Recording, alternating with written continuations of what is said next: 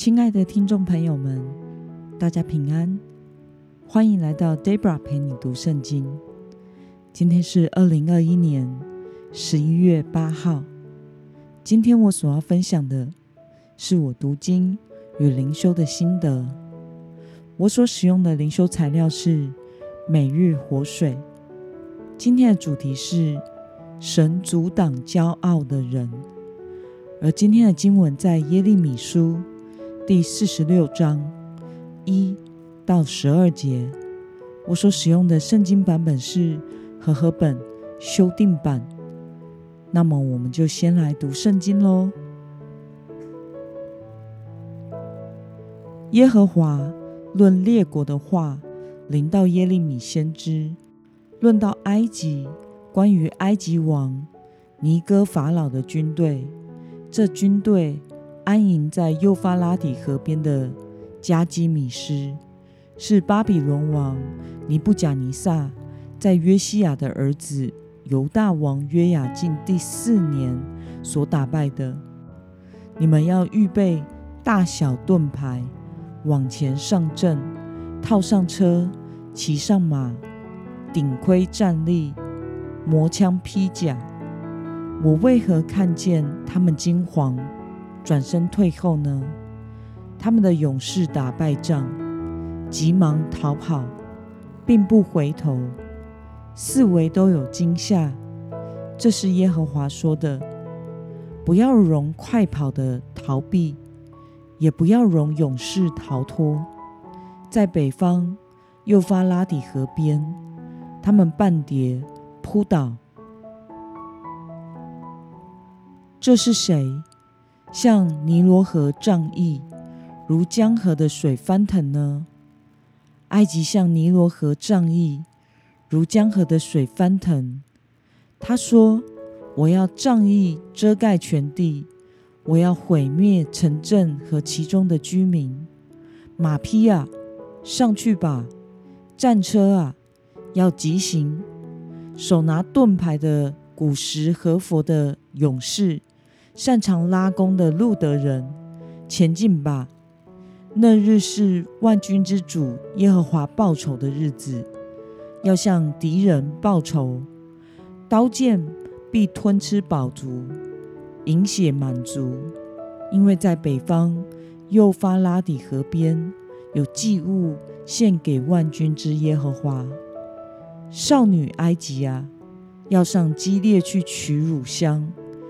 你虽服用许多药，还是突然不得治好。列国听见你的羞辱，遍地满了你的哀声。勇士与勇士彼此相撞，二人一起跌倒。让我们来观察今天的经文内容。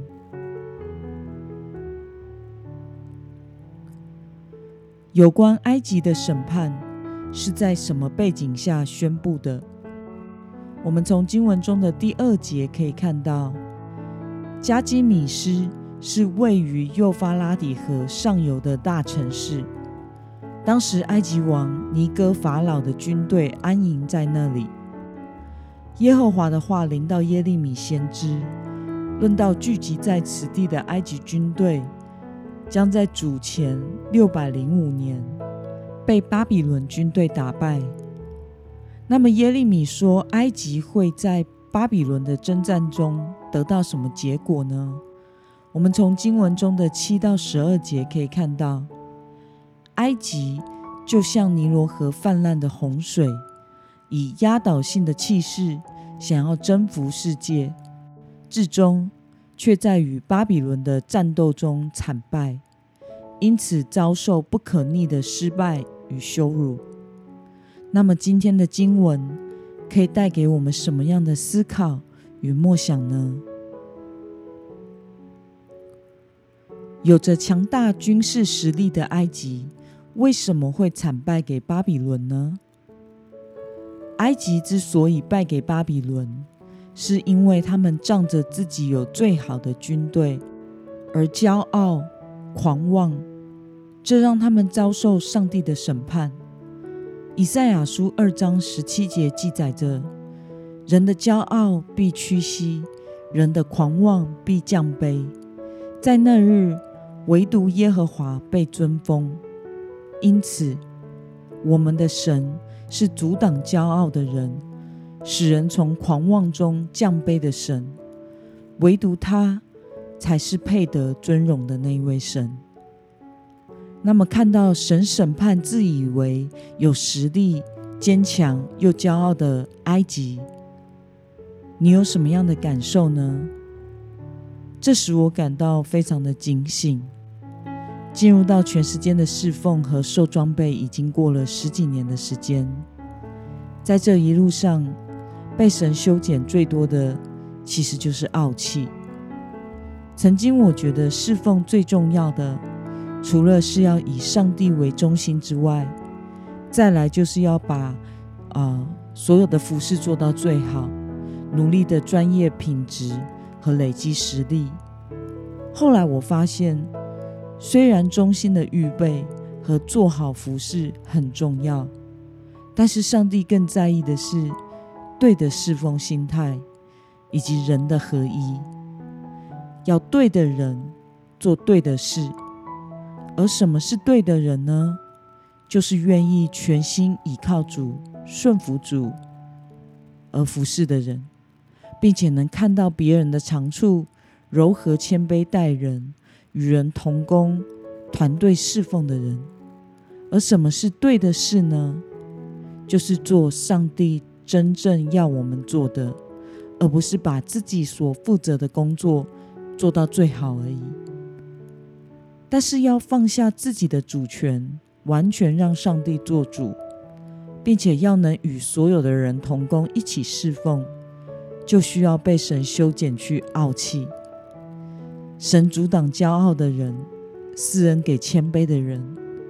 这不是说我们就不需要努力了，服侍就不需要有好品质了，而是指我们需要以更谦卑的态度去在意真正神所在意的，以及尽力的与人和睦。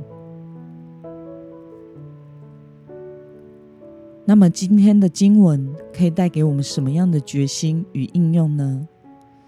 在你的心中，有没有什么如同埃及的骄傲和不幸需要撇弃？